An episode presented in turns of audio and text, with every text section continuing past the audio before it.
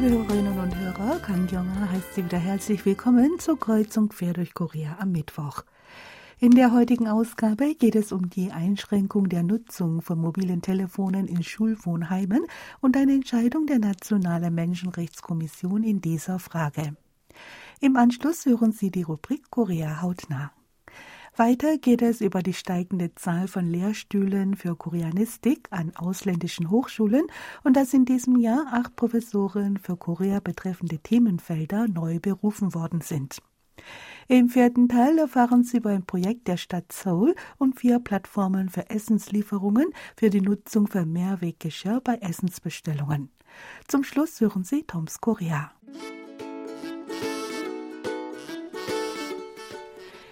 Zuerst aber etwas Musik hören Sie das Lied Aloha, eine schöne Begrüßung, gesungen von Ukulele Picknick.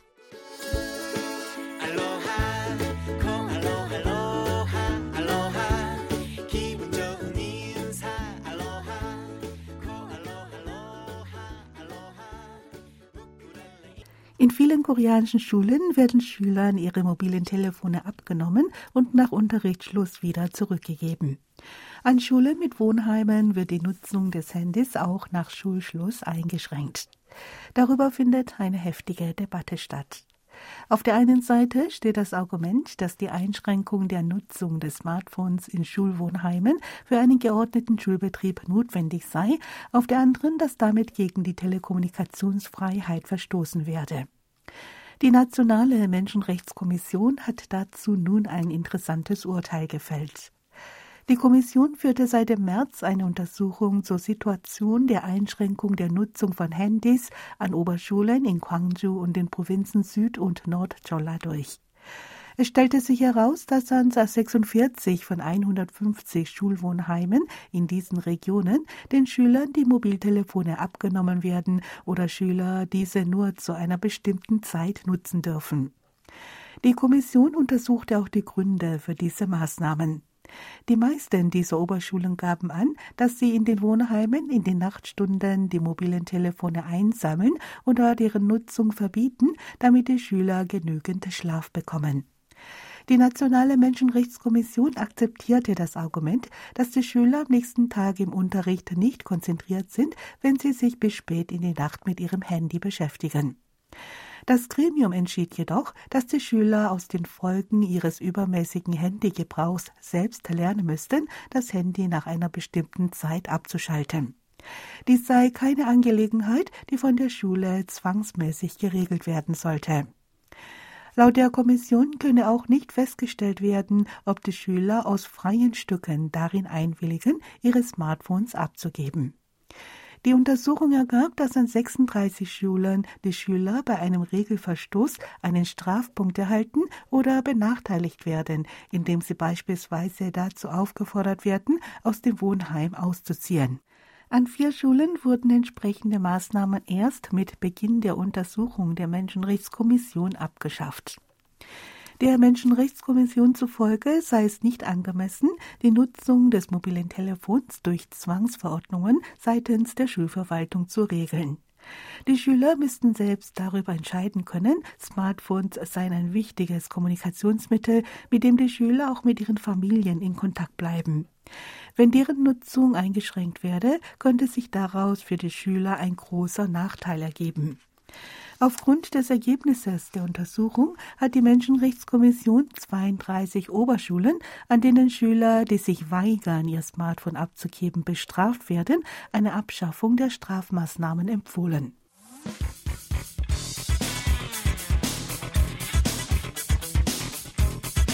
Hören Sie nun Korea hautnah. Heute führen wir Sie zur Erlebnishalle für erweiterte und virtuelle Realität des Koreanischen Nationalmuseums. Kulturinhalte unter Anwendung von virtueller und erweiterter Realität erfahren ein schnelles Wachstum. Der Digitalisierungsprozess hat auch Einzug in die Museen gehalten. Die Erlebnishalle für virtuelle und erweiterte Realität des Koreanischen Nationalmuseums in Seoul bietet den Besuchern ein Vergnügen der besonderen Art, das über das reine Betrachten von Exponaten hinausgeht. Besucher haben die Gelegenheit, mit historischen Artefakten und Kunstwerken zu interagieren. Mit erweiterter Realität werden Exponate zum Leben erweckt. Eine Katze springt aus einem Gemälde und begleitet die Museumsbesucher bei ihrem Rundgang. 저기요, 저기 거기 누구 없어요? 아, 좀 도와주세요. 아, 여기에요, 여기 여기. 예, 예, 저 고양이에요. Er spricht Zhang Song, Kuratorin des Nationalmuseums.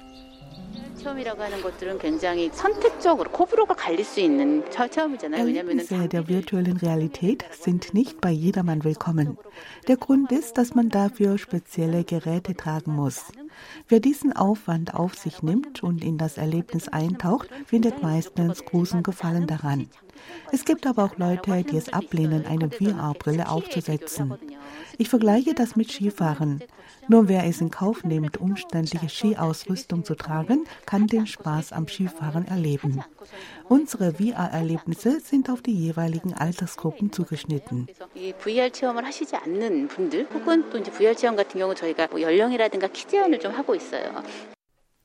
Der Einsatz von neuen Technologien verändert auch das Erlebnis von Kunstwerken.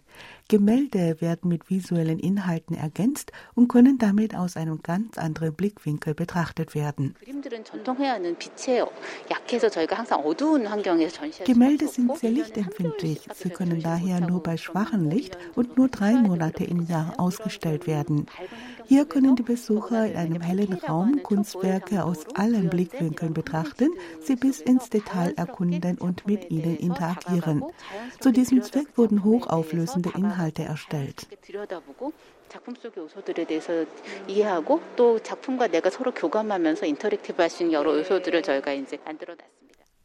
In der Erlebnishalle des Nationalmuseums verschwinden die Grenzen zur Realität. Der Besucher ist mittendrin in der Vergangenheit und erlebt ein historisches Artefakt mit allen Sinnen. Auf große Resonanz stößt ein Erlebnisraum mit berühmten Porträtgemälden der Joseon-Zeit. Hier kann man sich ein Porträt eines Königs oder einer anderen Persönlichkeit aussuchen und ein mit dem Smartphone aufgenommenes Foto von sich projizieren und auf diese Weise ein eigenes Porträt erstellen.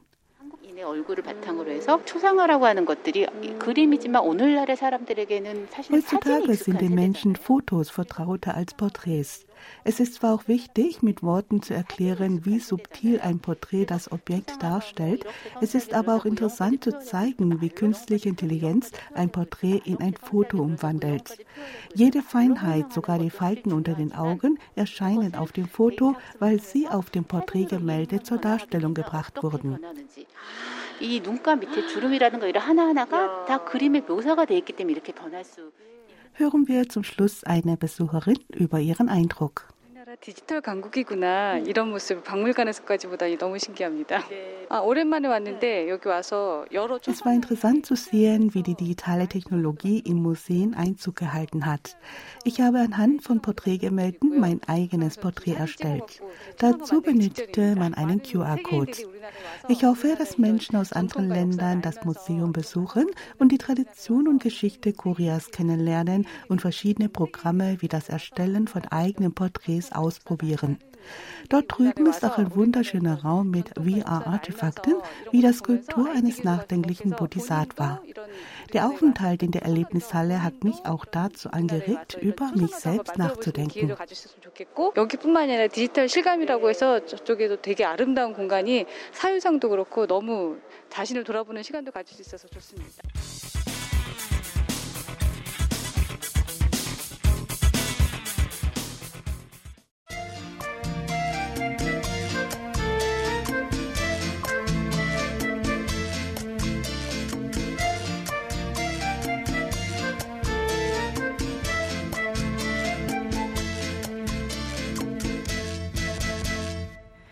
Angesichts der steigenden Popularität von Inhalten der koreanischen Unterhaltungskultur nimmt die Zahl der Professoren für Koreanistik stetig zu. Die für internationalen Austausch zuständige staatliche Korea Foundation teilte mit, dass mit Unterstützung der Organisation an acht Universitäten in vier Ländern in Europa, Nordamerika und Ozeanien acht Professoren für Koreanistik neu berufen worden seien. Die neu berufenen Professoren für Koreastudien bieten ein breites Fächerspektrum an. Darunter sind Professoren für politische Wissenschaften, Geschichte, Medien, Film, Literatur, Geographie und Kulturgeschichte. In den USA gab es insbesondere eine ausgeglichene Berufung von neuen Professoren für Koreastudien an renommierten Hochschulen im Osten, in der mittleren Region und im Westen der USA. Drei von den neu berufenen Professoren wurden in ihrer Laufbahn als Wissenschaftler mit einem Fellowship-Programm der Korea Foundation unterstützt. Brigitte Martin, die ab dem Studienjahr 2022-2023 an der staatlichen University of Mississippi koreanische Geographie unterrichtet, erhielt 2017 ein Studium für Graduierte in Verbindung mit einem Forschungsaufenthalt in Korea. Lee Hee-sung, neuberufener Professor für Film und Medien an der Oakland Universität, war 2015 Postdoc Fellow der Korea Foundation.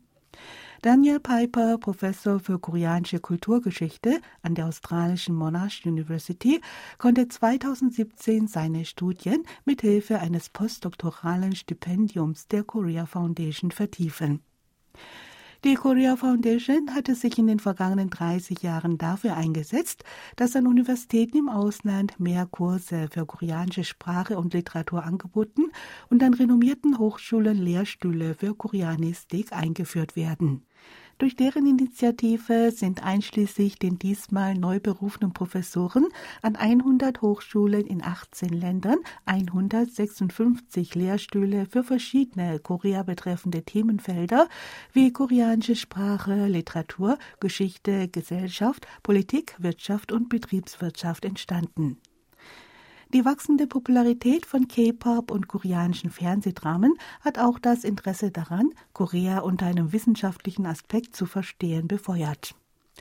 Ein Mitarbeiter der Korea Foundation sagte gegenüber Financial News, dass über die 156 Lehrstühle für Koreanistik, die in den letzten 30 Jahren an Hochschulen weltweit eingerichtet wurden, Graduierte zu Korea-Experten der nächsten Generation würden. Die Korea Foundation werde ihre Bemühungen fortsetzen, junge Korea-Wissenschaftler zu fördern und die Basis für die Korea-Forschung und Bildung im Ausland zu erweitern.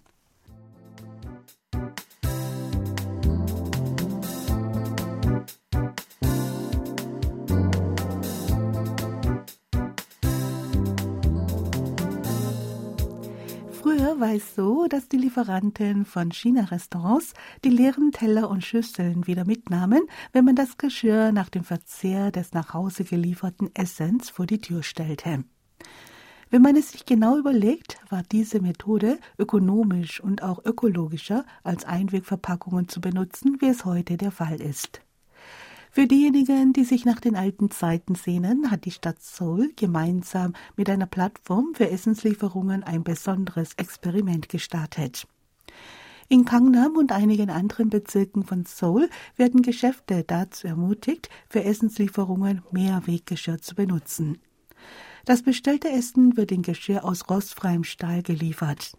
Nach dem Verzehr wird das leere Geschirr vor die Tür gestellt und von einem Lieferanten wieder mitgenommen. Das Mitnehmen und Abwaschen des Geschirrs wird von einem eigens dafür zuständigen Betrieb übernommen. Dieser Service mit dem Namen Zero Restaurant Zero für Zero Waste wird von der Stadt Seoul und vier Plattformen für Essenslieferungen seit Montag angeboten. An dem Pilotprojekt im letzten Jahr hatte sich nur die Essenslieferplattform Yogio beteiligt. Diesmal sind auch die führenden Plattformen Paymin, Kupang und Dengyoyo mit dabei. Ausgehend vom Bezirk Gangnam wird der Mehrweggeschirrservice im September auf den Bezirk Kwanak und im Oktober auf die Bezirke Gwangsin und Seoremun ausgeweitet. Im letzten Jahr hatten sich rund 70 Restaurants und Speiselokale daran beteiligt. Diesmal sind es über 500 Betriebe, die mitmachen. Das Ergebnis des vom Oktober letzten Jahres bis letzten April durchgeführten Testprojekts übertraf die Erwartungen. Während dieses Zeitraums wurde bei insgesamt 67.000 Essensbestellungen, die über die Plattform Yogio eingingen, Mehrweggeschirr verwendet. In der Branche war man bis dahin davon ausgegangen, dass Mehrweggeschirr wegen der Kosten für die Einsammlung des leeren Geschirrs und hygienischen Bedenken der Verbraucher keine Resonanz finden werde. Das Ergebnis fiel jedoch ganz anders aus. In den Speiselokalen und Restaurants, die den Service in Anspruch nahmen, wurde täglich 25 Prozent des bestellten Essens in Mehrweggeschirr bestellt. Der Anteil stieg jede Woche um mehr als 30 Prozent. Im Januar war die Zahl der Bestellungen in Mehrweggeschirr verglichen mit der Anfangsphase des Projekts im Oktober um 478 Prozent gestiegen. Angesichts des überraschenden Erfolgs fanden seit April Erörterungen zur Erweiterung der teilnehmenden Unternehmen und Entwicklung eines effektiven Bestellungssystems statt. Die Verbraucher können über eine App ein Speiselokal oder Restaurant auswählen, das Mehrweggeschirr verwendet und eine Essensbestellung aufgeben. Nach dem Verzehr wird das leere Geschirr in einer dafür vorgesehenen Tasche vor die Tür gelegt und mittels eines QR-Codes, der sich an der Tasche befindet, die Rücknahme des Geschirrs angefordert. Dass bei Essensbestellungen bisher vorwiegend Einweggeschirr verwendet wurde, hat auch etwas mit den Kosten zu tun. In den China-Restaurants wurden früher die leeren Teller von den eigenen Mitarbeitern wieder mitgenommen. Seit dem explosiven Wachstum des Marktes für Essenslieferungen werden Lieferungen von Lieferplattformen übernommen, die auch die Lieferboten einstellen. Durch die Ausleerung des Lieferdienstes fallen für die Mitnahme des leeren Geschirrs zusätzliche Kosten an. Das Konzept des Service der Stadt Seoul beruht darauf, dass das Einsammeln und Abwaschen des leeren Geschirrs von einem bestimmten Unternehmen übernommen wird.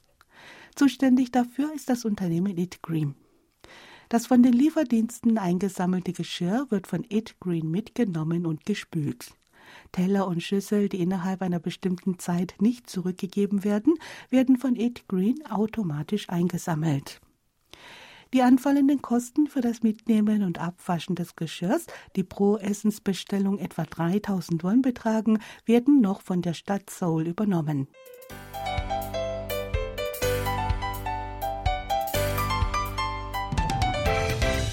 Toms Korea. Wer nach Korea kommt, sollte sich wie in jedem fremden Land irgendwann mit der Sprache vertraut machen oder gemacht haben, zumindest in Grundzügen. Da ich meine koreanische Frau bereits in Deutschland kennengelernt hatte, kannte ich schon einige Ausdrücke und konnte auch Hangul lesen und schreiben, zumindest meinen eigenen Namen.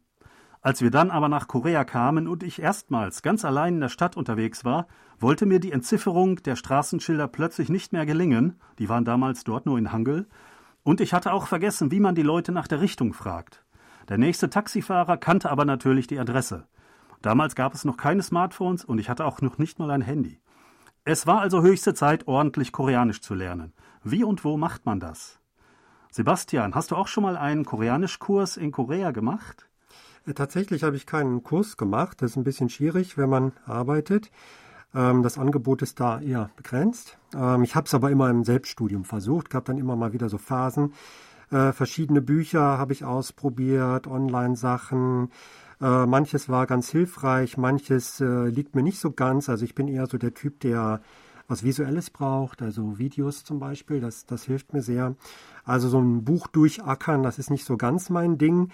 Aber ja, jedes Mal, wenn man mal so einen Schub hat und sich da nochmal hinterklemmt, dann bleibt immer wieder was hängen. Ja. Ich hatte tatsächlich meinen ersten Koreanischkurs in Deutschland gemacht. Äh, an der Uni Bielefeld gab es mal so ein Angebot. Aber damals war das Land und die Kultur mir noch so fremd. Ich hatte so Schwierigkeiten, mir die Vokabeln zu merken. Das ist mir später viel leichter gefallen, als ich hier im Land war. Also es ist wirklich ein Tipp, in einem fremden Land die entsprechende Fremdsprache zu lernen. Und hier habe ich auch insgesamt, ja, an drei verschiedenen Unis sogar äh, schon Sprachkurse besucht.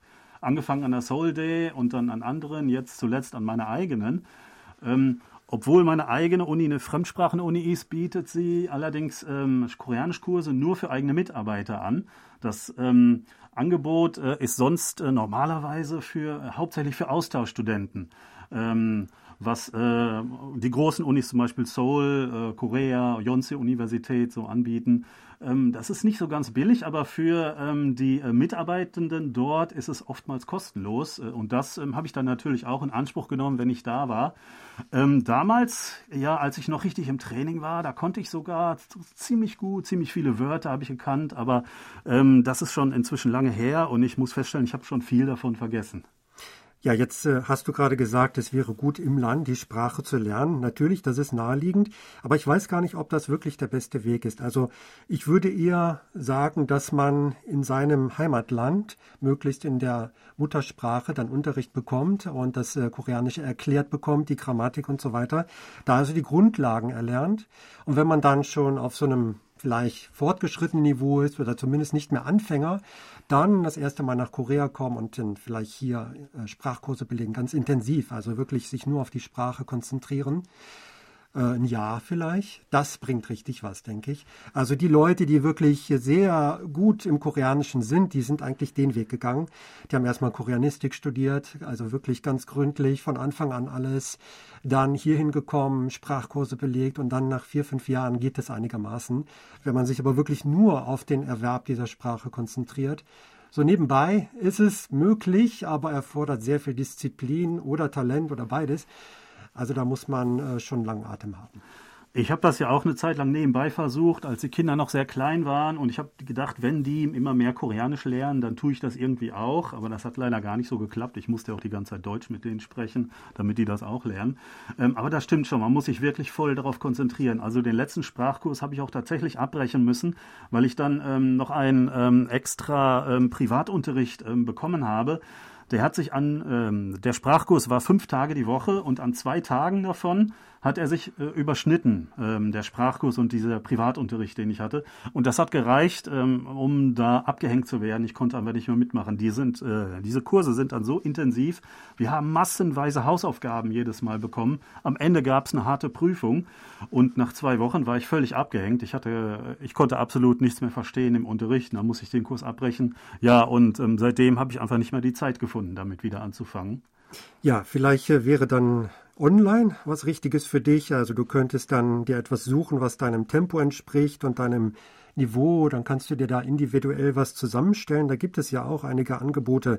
Also da muss ja jeder für sich so den besten Weg finden, denke ich. Genau, direkt, äh, ja, wegen der Pandemie ähm, sind jetzt viele Offline-Kurse auch in Online-Kurse umgewandelt worden oder als Zusatzangebot hinzugekommen an vielen Instituten. Zum Beispiel an der ähm, Seoul Nationaluniversität, wo ich früher war, da gibt es jetzt viele Online-Kurse.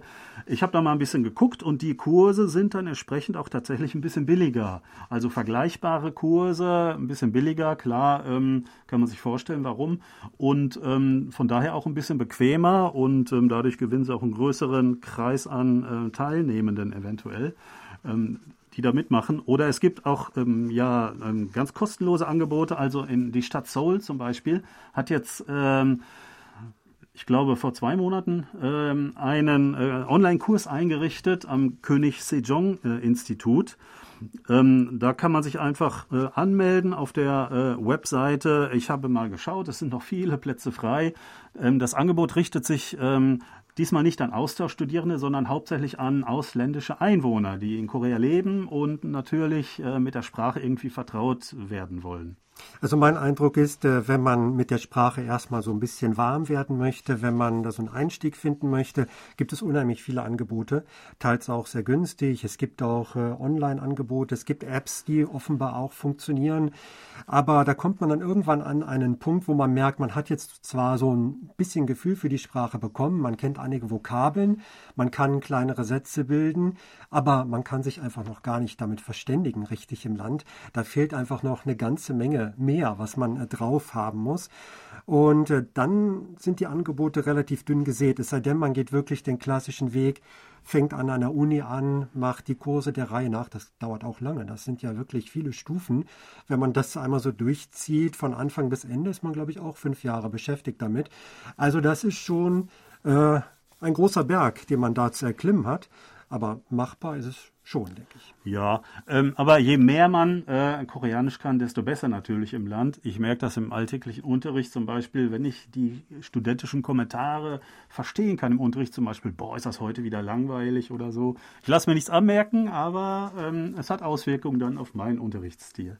Natürlich, das äh, macht manchmal Spaß, auch äh, in der U-Bahn, wenn man da so Gespräche hört. Äh, und dann gemutmaßt wird, aus welchem Land man wohl kommt und so weiter und so fort. Ja, das macht dann auch Spaß, so sowas dann mal zu hören. Ja, ähm, wir hoffen, dass Sie immer äh, in der richtigen Sprache ähm, unterwegs sind und alles verstehen können und sagen auf Wiederhören bis nächste Woche. Thomas Kuklinski-Reh und Sebastian Ratzer auf Wiederhören.